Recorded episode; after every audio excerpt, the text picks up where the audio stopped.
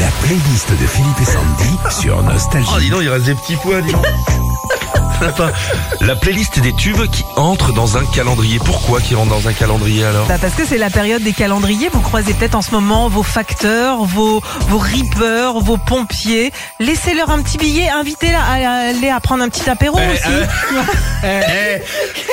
Invitez elle rentre. Mais non, c'est bah c'est sympa quand J'ai même. appuyé, sur- j'ai appuyé sur un téléphone. Live on Mars. C'est en s'inspirant de la chanson comme d'habitude de Claude François que. David Bowie écrit cette chanson en 71 qui ne parle pas du tout du mois de mars mais de la planète Mars. Fille d'avril.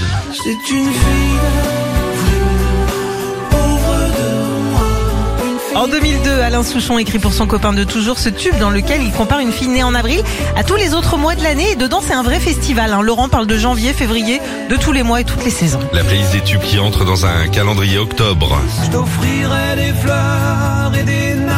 À sa sortie en 92, Francis choisit de chanter le mois d'octobre car pour lui c'est un mois plein de romantisme. Pour lui, je cite, l'automne représente la saison des poètes mais aussi des amoureux. November Rain.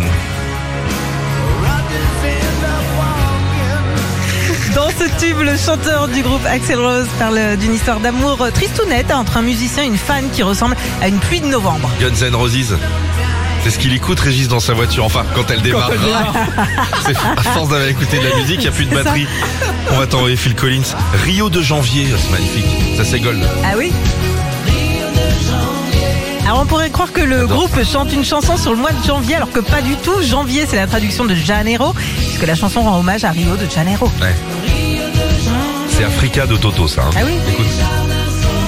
Pareil. On termine avec euh, September.